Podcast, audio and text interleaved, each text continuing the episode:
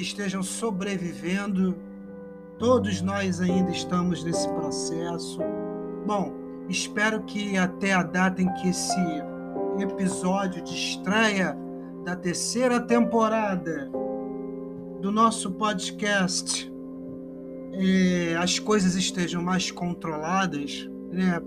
é o que todos nós desejamos.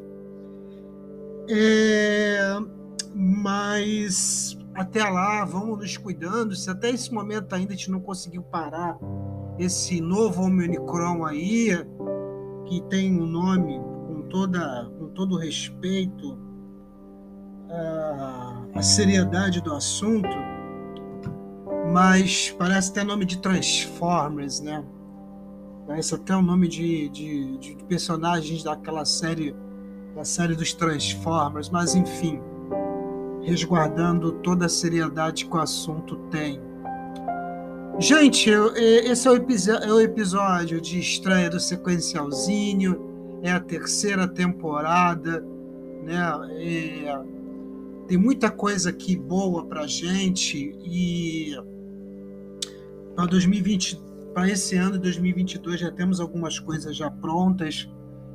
É, pretendo lançar esse episódio um dia antes do meu aniversário, né, que vai ser no dia 25 é, de março, eu, eu faço dia 26, que cai num sábado. Então, se hoje, nesse momento que você estiver ouvindo esse podcast, são dia 25 de março, saibam que amanhã eu farei aniversário. Bom, de qualquer forma, toda gravação, todo, todo vídeo gravado, todo filme produzido é uma máquina do tempo, né? E eu queria começar esse primeiro episódio falando sobre um filme de 1929, né? É, assim como todas as gravações que são feitas hoje, as filmagens que são feitas hoje, as próprias gravações de áudio que são feitas hoje, podcasts, vlogs, os próprios filmes, é, são máquinas do tempo do futuro, do amanhã. É, as produções antigas são máquinas do tempo de pessoas que nem existem mais, né? Nem existem mais e a gente e fica o registro né, dessas verdadeiras obras, né? É, e hoje eu, eu queria começar dizendo que esse o podcast esse ano, né? Eu vou continuar aqui é, trazendo algumas gravações do é, do meu canal do YouTube. Não vou. É, até porque tem gente que prefere, na verdade, é, ouvir do que a gente ficar vendo as pessoas falando. Eu, por exemplo, eu gosto muito de podcast. Faço vídeos porque, infelizmente, no Brasil é uma ainda é né uma, uma ainda é pouco popular, né? As pessoas gostam mais de ver vídeos, né? É... Mas enfim, vamos lá. Eu, eu queria começar falando sobre o Grande Gabo. Grande Gabo, é assim que se pronuncia? Não sei. Ou Grande Gable. Deve ser Grande Gable, né? Mas eu vou falar Grande Gabo por, por prática da língua. Tá? É... O grande, o grande Gabo, o grande Gable, The Great Gable, é, é um filme de 1929, ele está disponível na, na, na, plataforma do YouTube. E é um filme que eu vi há pouco tempo, é, meio que por acaso, porque eu tava, eu fiquei muito inspirado depois de ler O Grande Charan, é, que é uma HQ, né, uma, uma, uma, uma HQ do, desenhada pelo mestre, mestre Alan Alex, E, e essa HQ, ela me levou a, a, a uma certa obsessão ao, ao estranho mundo da, do ventriloquismo, né? ou da, da ventriloquia. Né? Então, assim, essa HQ, né, que é desenhada por Aaron Lex, mas foi escrita por Maurício Dias, é, ela me levou para esses caminhos né, de pesquisa. E eu acabei caindo nesse, é, nesse filme do Grande Charan.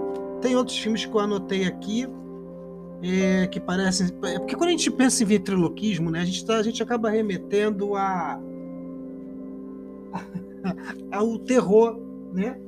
E quando você pega um filme de 1929, em que ele é preto e branco, já se pressupõe no seu imaginário que ele seja um filme de terror, né?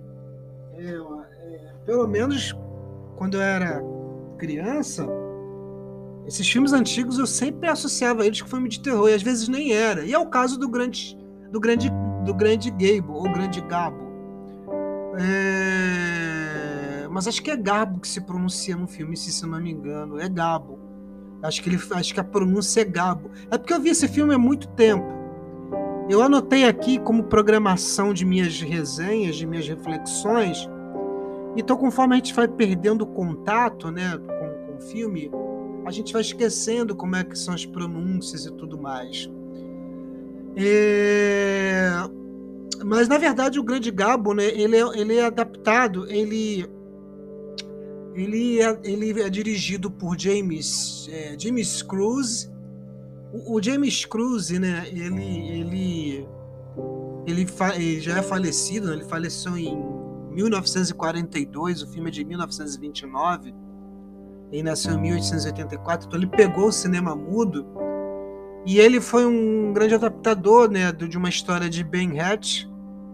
É, e deu ao ator Strawhan né, é, o papel do, do Gabo, do grande Gabo. Ele é o grande Gabo. O título já diz tudo, porque a, a, a expressão grande Gabo, né, a, o título, ele remete realmente a uma egolatria do personagem, do personagem Gabo, né? Ele é uma, um, uma, um indivíduo bastante é, é, bastante egocêntrico, me, megalomaníaco. E eu fiquei me perguntando por que, que ninguém fala, fala desse filme? Por que, que ninguém fala desse filme? Né? Eu não vi ninguém, nenhuma resenha é, eu vi sim alguns textos críticos sobre o filme, né? Mas, mas resenha mesmo, que é uma diferença entre você fazer uma resenha e uma crítica, né? E, e crítica mesmo, e, e, resenha mesmo, eu não vi ninguém, não, vi ninguém fazer esse tipo de, de, de, de, de resenha. O ator, né, o Eric Van Stroheim, parece que ele é alemão, ele é alemão, né? É, vou até verificar aqui na ficha dele, né? É, ele foi. É, o Eric Von Stroheim também foi um diretor de cinema, né? E ator e escritor estadunidense. Então ele nasceu. Ele nasceu em Viena, Áustria. Olha só que legal. Foi para os Estados Unidos, onde se tornou escritor, diretor de cinema e ator. Austríaco. É interessante quando você assiste o filme o quanto o Eric Van Stroheim ele é ele ele tem um ele quase ele não tem um assim ele um, ele tem um, um sotaque mas não um sotaque tão pesado ele tem tu, tu percebe que o próprio a, a, a própria fala dele né é uma fala muito limpa muito sem sotaque nenhum é bem, é bem claro você consegue entender perfeitamente o que ele está falando no, no no original, ele não tem aquele sotaque, né, de que seria de um austríaco, né, ou de um, ou de um, ou de um alemão. Mas falando sobre o filme, avançando aqui, né, o, o, o Grande Gabo, ele é um, ele é um, ele é mais do que, ele é mais do que um filme sobre ventríloco, né? Ele é um filme espetáculo, né? é, ele. É, você vai assistir o filme, você vai achar que o filme, ah, meu Deus do céu. É, é, você acha que o filme ele vai ser aquele filme. É, como é que eu posso dizer para vocês? De terror, né? Mas ele não é um filme de terror, ele não é de forma alguma um filme de terror. Ele, ele, ele, ele, ele chega a ser um filme psicológico, cada relação dele com o boneco Otto. Né? E, e, o ego do, do, muitas vezes do, do Gabo ela, se, ela, é, ela é espelhada no, no, no, no, no que a gente chama no teatro de duplo no boneco Otto, né? E nós temos aí um triângulo, né? Um triângulo amoroso, né? Entre entre o que era um casal do, né, a, a ex-companheira de do Gabo, que se separa dele porque ela vivia muito humilhada por ele, ele a humilhava na frente de todo mundo. E há aí um triângulo amoroso entre ela, o boneco Otto e o próprio e o próprio Gabo, né? Na verdade, o filme fala muito mais do Gabo do que do boneco Otto. Tamanho é o megalomanismo do, desse personagem.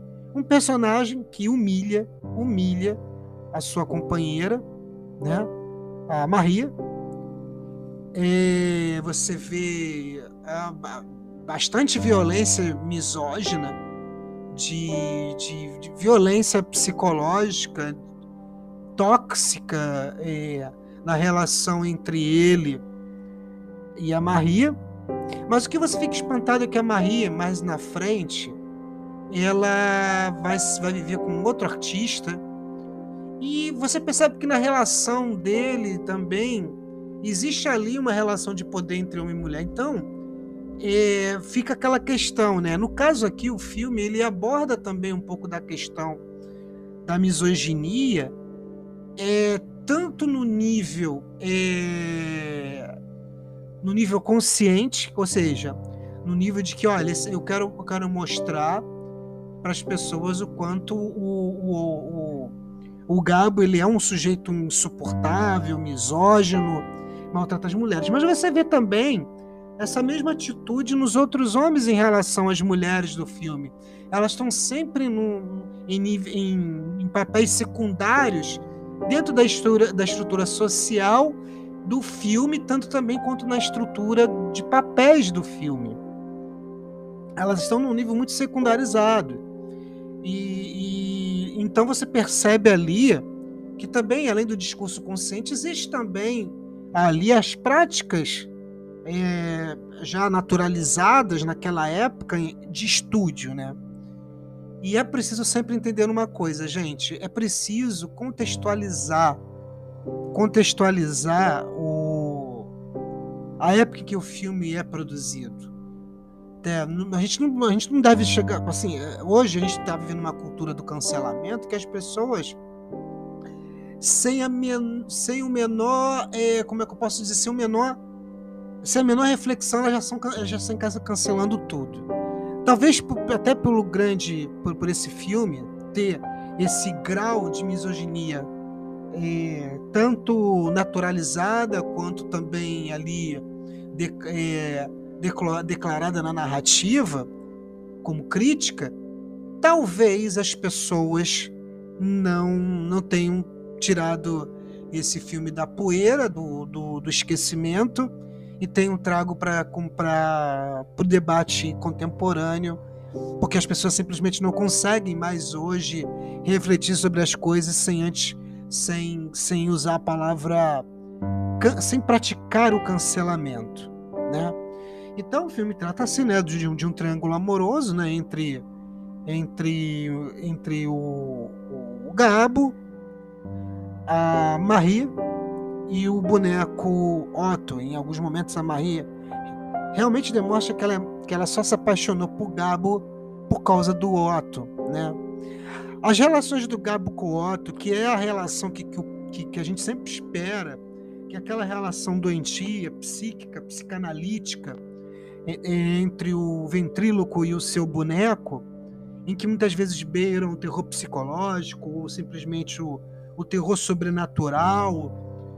É, isso você não vai encontrar no filme. Mas essa relação ela é interessante porque o, você vê que o ego do o, o, o próprio Gabo ele só consegue se comunicar com o mundo pelo Otto. O Otto é esse mediador entre o megalômano Gabo e as pessoas, porque ele está sempre austero. Ele está sempre com uma postura, com uma postura bastante intransigente, arrogante, pendente, é, é, acima de, de, de, de, de todos. E isso tem um preço muito alto. Isso tem um preço muito alto na, é, até o final desse, desse filme.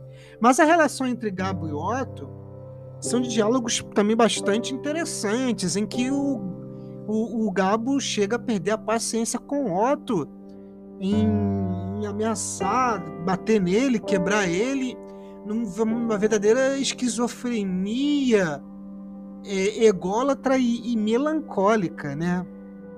Então essa relação de Gabo com o mundo e com as pessoas, ela é, ela é mediada pelo, pelo, pelo Otto, o que vai tornar também esse rompimento entre, entre Gabi e a, e a Maria como possível, na verdade, um possível fetiche sexual entre, entre Gabo e Otto. Não estou aqui falando dessa, da, da questão da, de, uma, de, uma, de, um, de um gênero, na verdade. Né?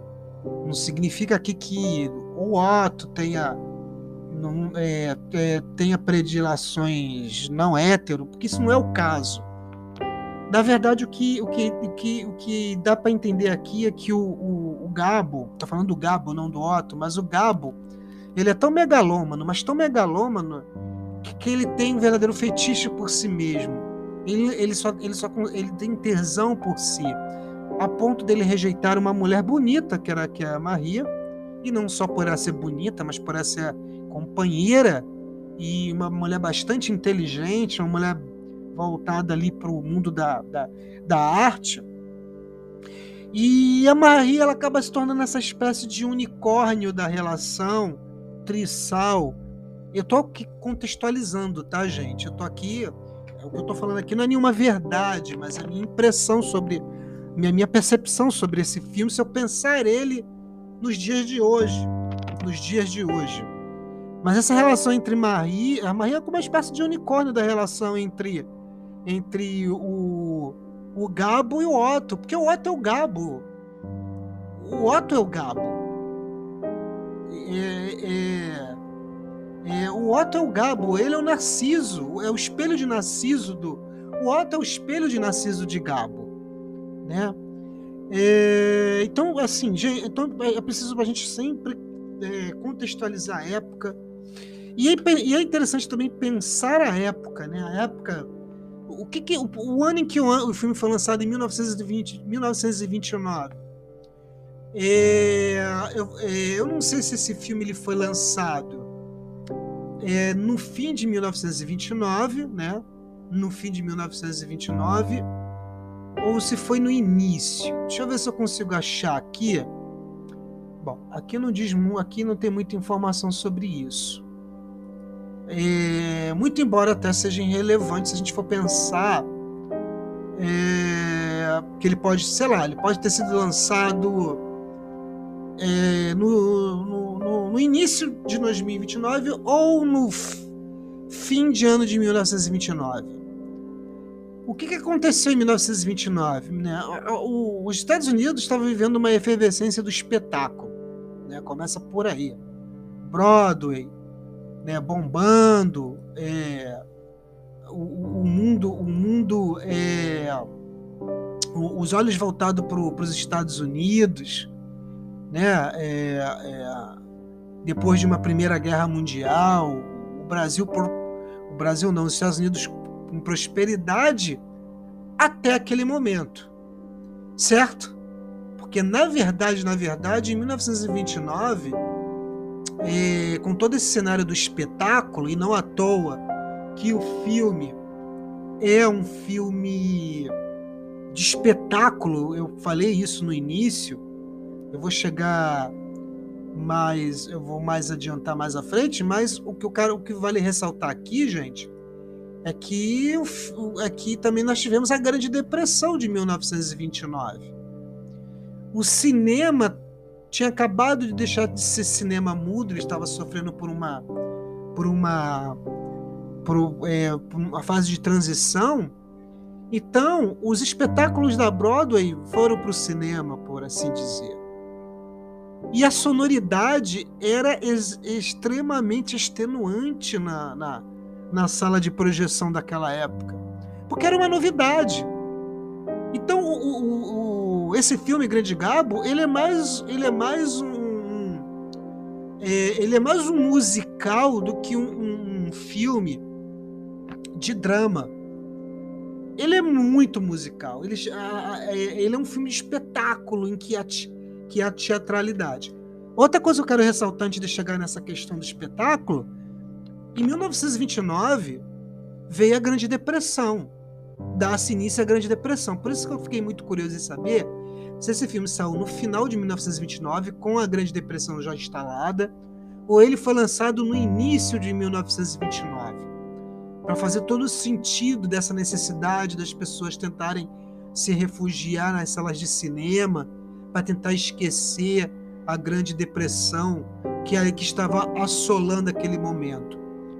Ou então, o filme ele pode ter sido lançado antes, né? não sei se, se o filme eles, eles chegaram a ser barateados para que todas as pessoas possam ir ao cinema por causa da Grande Depressão, ou se de repente não havia nem dinheiro para ir ao cinema naque, quando se instalou a Grande Depressão. Mas fato é que o filme ele trata da Broadway, ele é um filme da Broadway é, é um filme em que há o grande espetáculo, né, a grande ou a grande é, as, é, a, os grandes musicais, né, a dança, a música, em que o, o ventríloco Gabo ele ele é chamado para Broadway ele abandona né, a Marie, a Marie, a Marie vai viver com outro artista que é da Broadway, acaba, ela acaba indo para Broadway também, lá ela reencontra o Gabo, mas essa é uma história que eu, que eu vou deixar para vocês assistirem, eu estou dando já muito spoiler aqui, mas eu quero ressaltar que existe uma que esse filme ele, ele, ele é um filme de Broadway, ele é um filme espetáculo e, e de bastidores.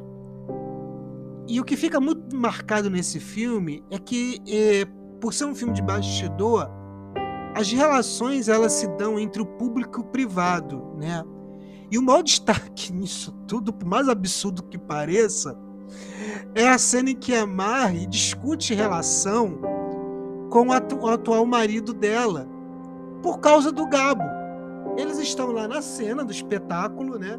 Estão lá dançando, estão lá se apresentando e quando eles contracenam, nas, sem errar os passos, eles conseguem ainda discutir relação por causa do ciúme do atual marido da Mary, da Maria, o Gabo. Porque a Maria reencontra o Gabo na Broadway. Mas essa é uma cena, gente, que é tipo assim, 20 minutos, 30 minutos. É uma cena longuíssima, extenuante. Não tô aqui desanimando, eu acho que uma pessoa, para um cinéfilo, para uma pessoa que gosta de cinema, que gosta de estudar cinema, que gosta de, de, de, de entender como eram os musicais daquela época, esse filme, O Grande Gabo, ele é perfeito para tentar entender. Né? É, é perfeito para tentar entender. Né? É... E até nessa, nessa DR você vê o quanto a Maria é, ela faz parte desse mundo feminino marcado por constante misoginia entre as personagens masculinas e as femininas, no, no, no, no entanto, as personagens feministas desse filme, elas se mostram muito mais perspicazes que é, que os próprios homens. Elas o tempo todo elas, elas questionam os hábitos bastante caricatos e patriarcais estereotipantes do, do, dos homens. Então você vê também que há uma intencionalidade aí também de mostrar o quanto, apesar do esmagamento, da autonomia da mulher diante de um, de um, de um, de um cenário misógino, elas ainda conseguem rir e, e olhar para todo esse cenário como uma verdadeira caricatura, né?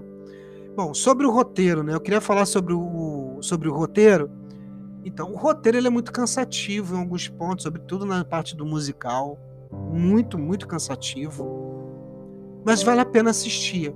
Porque no, no início, o roteiro, no início, ele é bem. Ele tem uma trama. A trama é interessante, você acha que vai te levar para um. para o âmago da loucura do Gabo, mas ela. Mas apesar do Gabo enlouquecer, é bastante superficial no filme, porque o filme está preocupado naquele momento em mostrar um espetáculo para o mundo, em que o cinema norte-americano é o cinema do espetáculo. Então essas tramas, a trama principal, ela acaba se reduzindo a uma micro a uma, a uma micro dramaticidade, né? É, sobre os figurinos. É, os figurinos são fantásticos, assim, são lindos.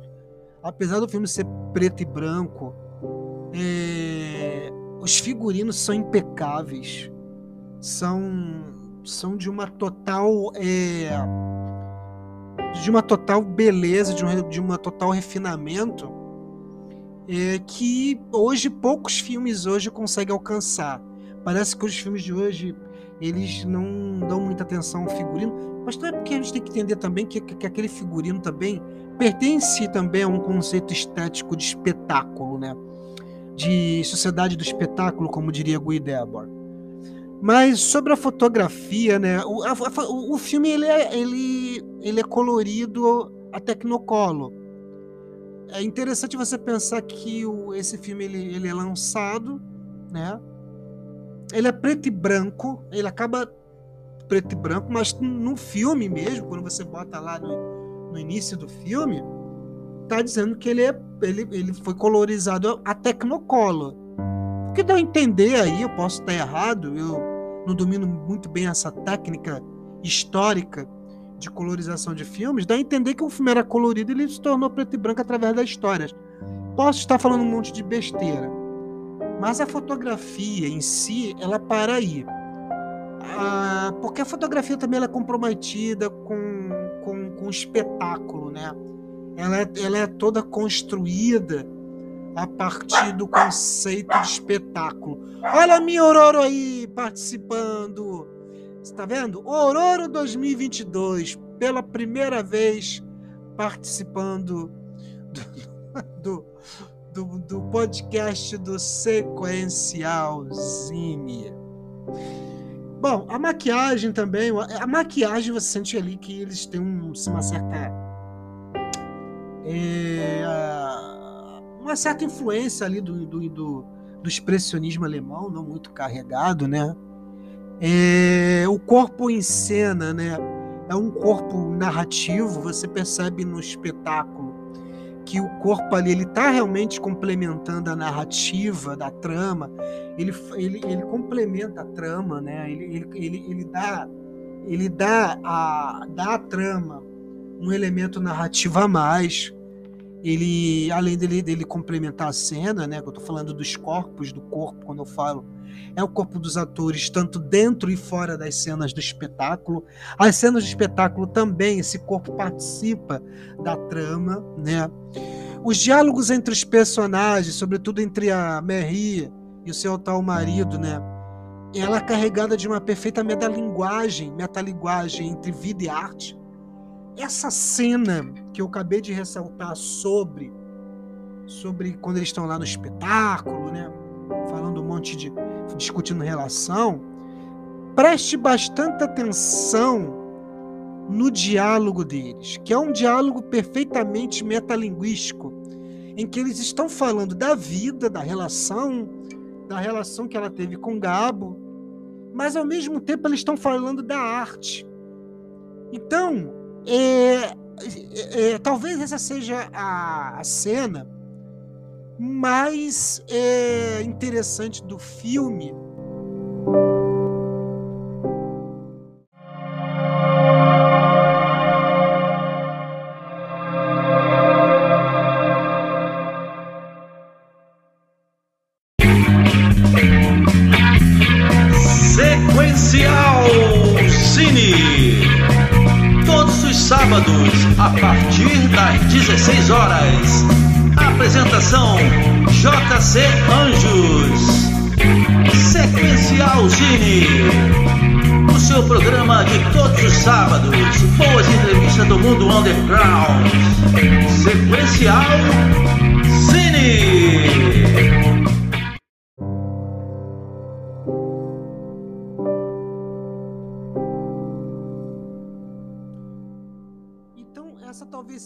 Cena mais interessante no filme no que diz respeito aos diálogos. Veja bem, nós temos uma cena construída né, de espetáculo, de espetáculo, onde atores dançam no palco em uma grande sinfonia de, é, é, no maior estilo da Broadway, em que os atores dançam e estamos vendo ali dois personagens que são atores no filme também, em que eles discutem assuntos da vida privada. Então nós temos ali uma linha muito tênue entre o privado, o público privado. Isso é espetacularização da vida, gente. Isso não soa muito familiar se você trouxer para, olha, gente, eu aconselho muito que vocês a cena ela pode até ser extenuante. Mas eu peço a você que for assistir esse filme, assim, preste bastante atenção nesses, nesses diálogos. Procure emergir na profundidade desses diálogos. Porque apesar deles estarem ali discutindo discutindo relação, você percebe que no discurso deles há uma verdadeira metalinguagem também entre vida e arte. Quando eles estão falando da, da, da, da, da possibilidade da Merri ter, claro, Merri ter encontrado Gabo nos bastidores, isso traz insegurança pro, pro marido dela, né, que é o, o, o, o, acho que é o Frank, o nome dele é Frank, interpretado por Donald Douglas, já falecido, em 1945, você vê ali que a relação entre eles, é, a discussão que eles estão tendo não é só sobre o galo. Você percebe que há uma, uma, uma, uma, uma ambiguidade, né? uma, uma, um, um, uma, meta, uma, uma metalinguagem mesmo em que eles. Você percebe que, apesar de estarem falando da relação, está, falando, está se falando da vida e da arte ao mesmo tempo. É lindo, é lindo. Eu, eu, não me lembro do, do, dos diálogos que eu vi esse filme há muito tempo, mas eu, tô anotando aqui com as anotações, elas servem para isso, né? Quando você anota, você vai lembrando, pelo menos em essência, das coisas que um filme, uma música mexeu contigo. E essa cena, gente, eu, eu recomendo, apesar de você ser uma cena bastante cheia de som, barulhenta, com corpos dançando, eu, eu, eu, é, eu, eu, eu, não deixem de prestar atenção nesse diálogo. Porque esse diálogo é muito, se você for trazer para a contemporaneidade, para o dia de hoje, ele é muito, mas ele é muito contemporâneo ao que nós estamos vivendo. Porque, veja bem, estamos falando de uma cena em que um casal está se apresentando para um grande público na Broadway e, a, e as pessoas estão extenuadas pela beleza da performance do casal, mas que a gente sabe que no fundo, no fundo daquela, daquela cena, daquele mise-scène, existem subjetividades ali, complexidades na relação entre, entre, entre indivíduo, entre amantes, entre os afetos.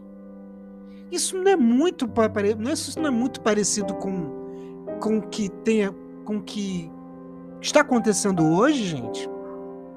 Hã?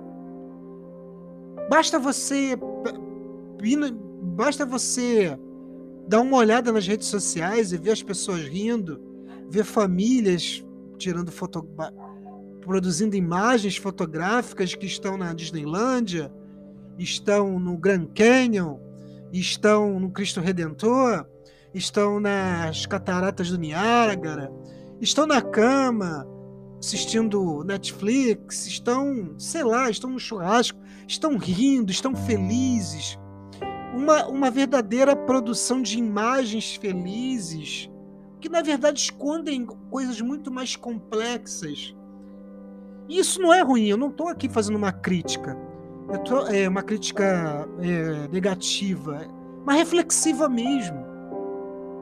É como se a gente estivesse tentando pintar. É como se a gente ainda tivesse ainda lá ainda no, no, na época dos mecenas, dos monarcas, é, é, pedindo, pedindo ao, ao retratista que pintasse retratos alegres, cheios de ostentações, com coroas e cetros de ouro, e olhares austeros e sorrisos é, alegres ou até austeros, se for no caso da monarquia, mas que no fundo, no fundo esconde amargura, pesar.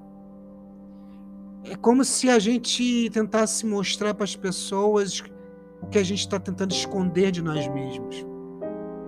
E essa cena, ainda estou muito preso a ela, me perdoem por isso, mas essa cena, ela é isso, a espetacularização da vida, ao mesmo tempo em que ela está tratando a vida e a arte como uma coisa só, porque a cena em si ela é um espetáculo, é um fruto da arte. Mas ela também é vida por causa das pessoas que estão ali envolvidas. É... E essa cena, ela, na verdade, é uma espécie de ensaio, aí eu estou falando do filme, para, para o que viria a seguir, né? É, é, é, é, o amor e o ego nas relações né, do espetáculo, né, do espetáculo, né? Como tudo isso é fake, né? É, a não ser os sentimentos da personagem Marie. Porque a Marie ali, a única coisa, o único sentimento genuíno que nós de puro mesmo puro. E, e, e para os dias de hoje a gente chamaria isso até de, de ingênuo.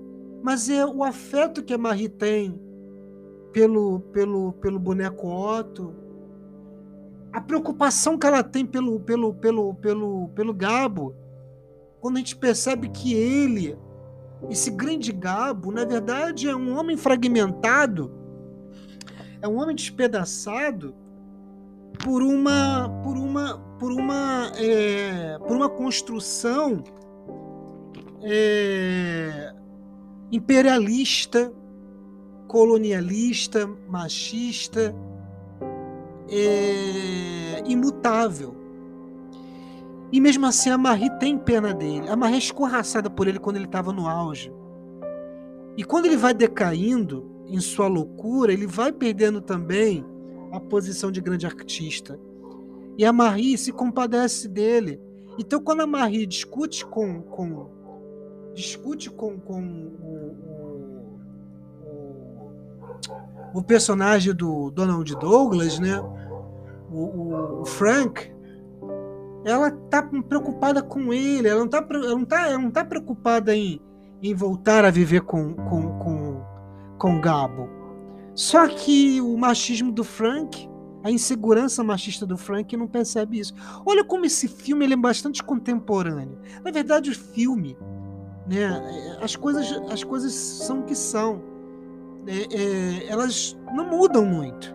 É um filme de 1929. É uma máquina do tempo, com certeza. A gente passa a entender melhor o contexto da época. A gente passa a entender também que certas coisas não mudam, não mudaram e talvez até por a gente pensar nisso, pô, se em 1929 as coisas eram assim, ou, as reflexões continuam sendo muito parecidas com o que a gente está tratando hoje, pelo menos a, a problem, as, as, as, os problemas, né? A gente tem que fazer alguma coisa a partir daqui.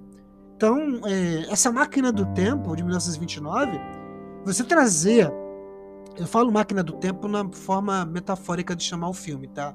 Mas o filme é o Grande Gabo. Mas já pensou se eu pegasse esse filme, assistisse ele o cancelasse logo de início? Eu deixaria de trazer essas reflexões pra gente. Né? É, em relação, de novo, ao Gabo e Otto, né, essa simbiose entre o ventríloco e o seu boneco, ela é, na verdade, uma, uma tradição entre esses filmes. É, é, na verdade, isso que atrai muitas pessoas a assistirem filmes de ventríloco. Há, há de se também na, é, de se, se colocar aqui que nessa época que o filme foi lançado, o ventriloquismo ainda era um mistério. Eu cheguei até a escrever um artigo sobre isso quando eu fiz a, a resenha sobre o Grande Charan. É, talvez um dia eu lance. Mas havia uma, um, aqui no, no, Rio de Janeiro, por exemplo, no Brasil, sobretudo no, no, Rio de Janeiro e até nos Estados Unidos, havia uma verdadeira aura de misticismo em relação ao boneco, aos bonecos de ventriloquismo. Tem muitas lendas urbanas macabras que, que se você pesquisar na internet aí, você vai achar, mas não é o caso desse filme. Esse filme não traz nada de macabro, nada de terror, a não ser a mediocridade de um homem afundado em seu próprio ego, né? As vidas cujas grandes histórias é, é, passam pelos bastidores de um espetáculo, de, de né? e se torna grande espetáculo, né? É, infelizmente, é, não passa disso, mas também não é muito, muito, não direi infelizmente não, retiro o que eu disse. Eu prefiro pensar que esse filme não, não, não trouxe o que eu esperava, mas me, mas me revelou novas formas de entender as coisas que estão acontecendo na atualidade. Sempre você pode tirar. Agora é o Black que está latindo. Black, tá latindo por quê, bebezão? Agora ele, se gritou, é o Black. Mas é isso, gente. Aí eu vou fechar dizendo que o filme, né?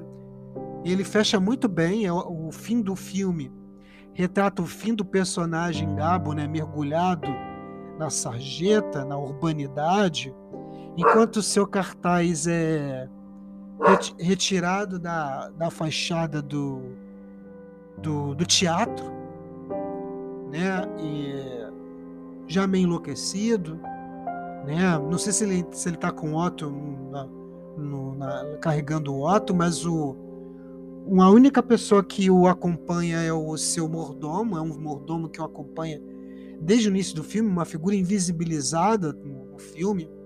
Nem eu mesmo me recordo dele, é, mas aparece aqui na minha anotação. E eu lembro sim dessa imagem dele andando com, com essa figura atrás dele também meio que que retraída, né? É, e assim eu fecho eu fecho esse podcast de estreia, pessoal. Bom, gente, é, esse ano de 2022 eu pretendo trazer muitas coisas, mas eu tenho muitos desafios esse ano. Tenho a minha formação acadêmica para cumprir eu, é, concursos públicos. É, eu estou deixando muita coisa gravada, porque talvez vai haver períodos que eu vou estar meio sumido.